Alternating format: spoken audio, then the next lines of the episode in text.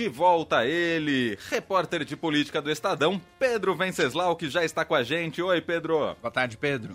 Olá, André. Olá, todo mundo. De volta aqui com vocês, torcendo para conseguir comprar o ingresso para o Uruguai para ver o Bragantino, mas está 10 mil reais. O quê? É, aí fica um pouco difícil, oh, né? Oh, sério mesmo, Pedro? Só se a gente for de busão ou pedalando, mas acho que não dá tempo para a gente assistir Bragantino eu tenho, Atlético. Eu tenho uma dificuldade maior, porque pedalando para mim não ia funcionar. então eu só teria a opção do busão mesmo. Pedalando e assobiando, vai o. Mas vamos torcer, hein? Dia 20, grande jogo. Bragança toda mobilizada. Vai ter linguiça para todo lado. Dia 20, que é um sábado e um feriado, e feriado por causa do jogo. Não, mas é feriado. Pedro Merceslau, que está de volta com a gente em pleno feriado, depois de uma semana em Dubai, Pedro Venceslau. Você esteve lá acompanhando a Expo Dubai, certo? Exatamente. Expo, Expo Dubai é um evento que acontece desde 1800 em Guaraná com Rolha.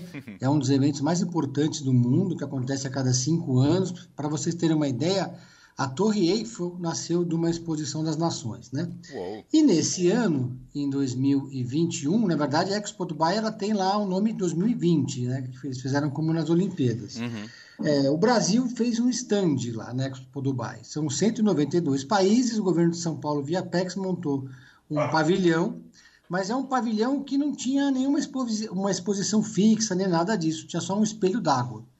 E esse pavilhão do Brasil virou objeto de uma disputa política entre o governador João Dória, mais uma disputa, né? Uhum. E o presidente Jair Bolsonaro. Porque São Paulo é, tomou conta do pavilhão e fez lá a Semana São Paulo no pavilhão do Brasil na Expo Dubai. Então foi uma semana que São Paulo fez mais de 160 apresentações, tinha mais de 160 artistas, São Paulo Companhia de Dança, Fabiana Cosa, Simoninha, show de, de break, grafite, tudo isso.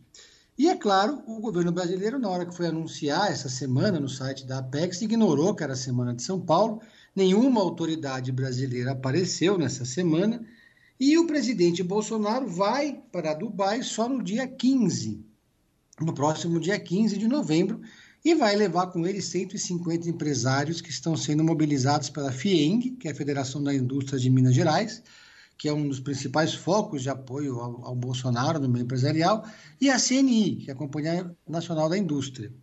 E eles vão lá para passar um pouco o pano no Bolsonaro depois desse vexame que foi a participação dele no G20 e da ausência dele na COP, né? Uhum. Todo mundo está acompanhando o noticiário, ficou muito feio para o Brasil, nenhum chefe de Estado recebeu o Bolsonaro, não teve nenhuma reunião bilateral, ele ficou zanzando pelo pavilhão, procurando com quem conversar, ninguém queria falar com ele.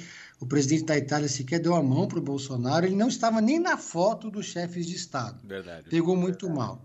E os bolsonaristas esperam que nessa, nessa na Expo Dubai, São Paulo, é, o Brasil, na verdade, é, recupere um pouquinho da sua imagem internacional. Então, o Bolsonaro está investindo nisso e vai para lá. Lembrando que antes do, de São Paulo chegar, algumas autoridades brasileiras já estiveram em Dubai entre elas o secretário nacional da pesca, vocês devem lembrar que apareceu na praia fazendo é, selfies, né? Uhum. Dizendo que top, top aqui, top acolá. O próprio filho do Bolsonaro, Eduardo, também teve lá antes da, da presença de São Paulo. E, enquanto isso, é, os 10, 10 dos 22 governadores que fazem parte do consórcio de governadores foram para a COP e roubaram a cena no lugar do Brasil. Né? Na ausência do Bolsonaro, os governadores anunciaram projetos, como um projeto da FAPESP, que vai investir 100 milhões de reais em projetos na Amazônia. É, a FAPESP está bancando, mas os 10 governadores desse, do consórcio que vão apresentar os projetos.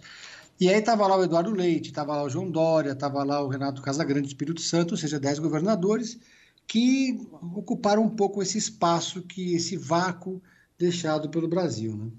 Muito bem. Por falar em João Dória, Pedro, hoje teve uma derrota, digamos assim, para o governador que quer se eleger presidente da República, está disputando as prévias dentro do próprio partido, mas teve uma decisão aí do PSDB que não deve ter agradado muito Dória, né? Eu até vou contar um bastidor para vocês que, de forma surpreendente, o presidente do PSTB, o Bruno Araújo, viajou com a gente nessa comitiva que foi para Dubai, uhum. na comitiva do governo de São Paulo. Muita gente achou estranha a presença dele lá, mas ele foi como empresário.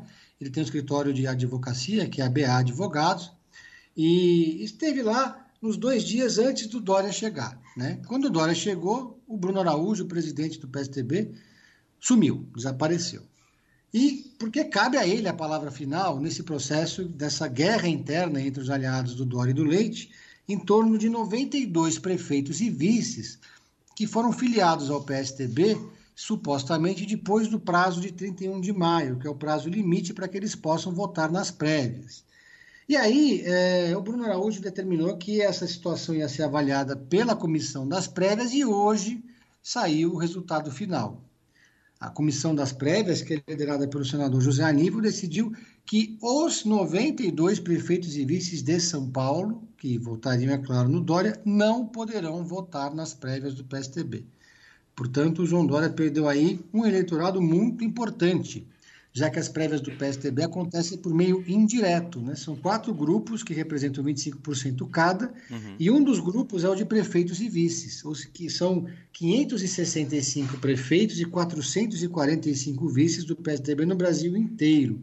O Dória perdeu aí 92 desses prefeitos. Então a eleição no PSDB está cada vez mais acirrada e a votação acontece agora no dia 21 de novembro. Então, era uma, o Dória levava em tese uma vantagem muito grande por São Paulo ser o maior colégio eleitoral, mas agora está tudo imprevisível, Leandro. E aí essa, essa derrota de hoje do Dória no PSDB deve mudar a estratégia do governador de São Paulo nesses últimos dias aí? Temos o quê? 19, 20 dias para a disputa marcada?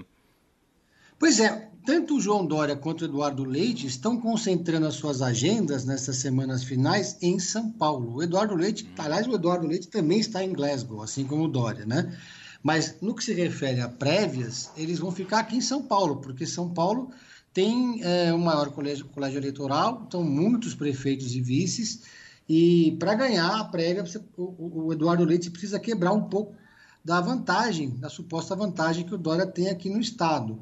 O Rio Grande do Sul, para vocês terem uma ideia, tem pouco mais de 30 prefeitos apenas do PSTB, né? São é um número pequeno, quase irrisório. Uhum. Quem está segurando a retaguarda do Eduardo Leite é Minas Gerais, o estado onde o Aécio Neves lidera o partido, e o Aécio Neves é um adversário declarado, um desafeto do João Dória. E em Minas Gerais, o PSTB tem mais de 80, se não me engano, 86 prefeitos e vices do PSTB. Aí já é um número mais, mais consistente. Aí você tem o Tasso Gereissati, do Ceará, que também está fechado com o Eduardo Leite. E aí o, o, o, João Dória tem apoio em alguns outros estados, mas sobretudo em São Paulo. Então, vai ser aqui no quintal do Dória que vai se desenrolar a reta final das prévias do PSDB. Muito bem, a gente segue acompanhando aqui no fim de tarde, no estadão.com.br, na versão impressa do Estadão, com o Pedro Venceslau, repórter de política que sempre fecha a participação com aquela dica esperta de série, filme. Imagino que uma viagem longa para Dubai deva para ter colocado as coisas em dia, Pedro. Na verdade, eu de ontem para hoje, depois que eu cheguei, eu comecei a maratonar a série do Maradona na Amazon, hum, sem trocadilho, maradonar, né? E, e, e, assim, é, a série é espetacular, assim, os atores são muito parecidos com o Maradona nas, nas suas várias fases da vida. Mas tem uma, uma, parte que me chamou muita atenção, porque a série mostrou como era a relação do Maradona, como foi a relação do Maradona com o regime militar argentino, né? Eu já vi uhum. muita gente criticar o Pelé por nunca ter criticado o regime militar, por ter uhum. sido conivente, porque na Copa de 70 ele foi recebido pelos militares. Eu nunca tinha ouvido ninguém criticar o Maradona por não ter se posicionado contra o regime militar na Argentina. E pelo contrário, apesar do Maradona hoje ostentar, quer dizer, hoje, né, até morrer ostentar um, uma tatuagem do Che Guevara, de frequentar Cuba, de ser amigo do Fidel, durante o regime militar ele foi lá e serviu de garoto propaganda para o regime militar, inclusive na invasão das Malvinas. Ele chegou a doar dinheiro para o exército para lutar contra a Inglaterra na Guerra das Malvinas. E, e essa, essa é uma das passagens impressionantes. E também a série aborda a reta final do Maradona, né? Como foi controversa, for, como foram controversas os últimos dias dele. Ele estava em Montevidéu quando teve uma overdose, praticamente foi internado no hospital em Montevidéu. Mentiram o tempo todo sobre a real situação de saúde dele. E ele tinha um entorno que passava um pano para ele, né? Uhum. Até o final eles negavam que ele estava realmente em coma, que ele estava no estado crítico até ele morrer. Então, é uma série que ela, ela, tem cara de novelão, é de fato um novelão, passa uhum. toda a história dele, a infância, a pobre, etc e tal, mas é uma série com muitas revelações e muito bem feita. Eu estou apaixonado por essa série. Muito bem. Maradona Conquista de um Sonho é da Amazon, né? Da Amazon Prime Video, disponível lá. E tem outras duas séries sobre Maradona, né? Na verdade, tem também uma série sobre Maradona na Netflix, é Maradona no México, que conta é, como foi a, a, passagem obscura dele quando ele foi técnico de um time de futebol da segunda divisão do México. Esse é um documentário. Uhum. Num time que fica em Sinaloa, né? É. Sinaloa, que é o hub do tráfico de drogas mundial, a terra de El Chapo. E o Maradona treinou um time lá, né? Aí cada um faz as suas próprias é, ilações sobre isso. Muito bem. Pedro Venceslau, bem-vindo de volta ao Brasil. Pedro, bem-vindo de volta ao fim de tarde. Bom restinho de feriado de plantão para você. A gente volta a se falar na quinta-feira. Tá bom, um abraço para vocês. Valeu, Valeu gente. Um abraço. Obrigado, Pedro.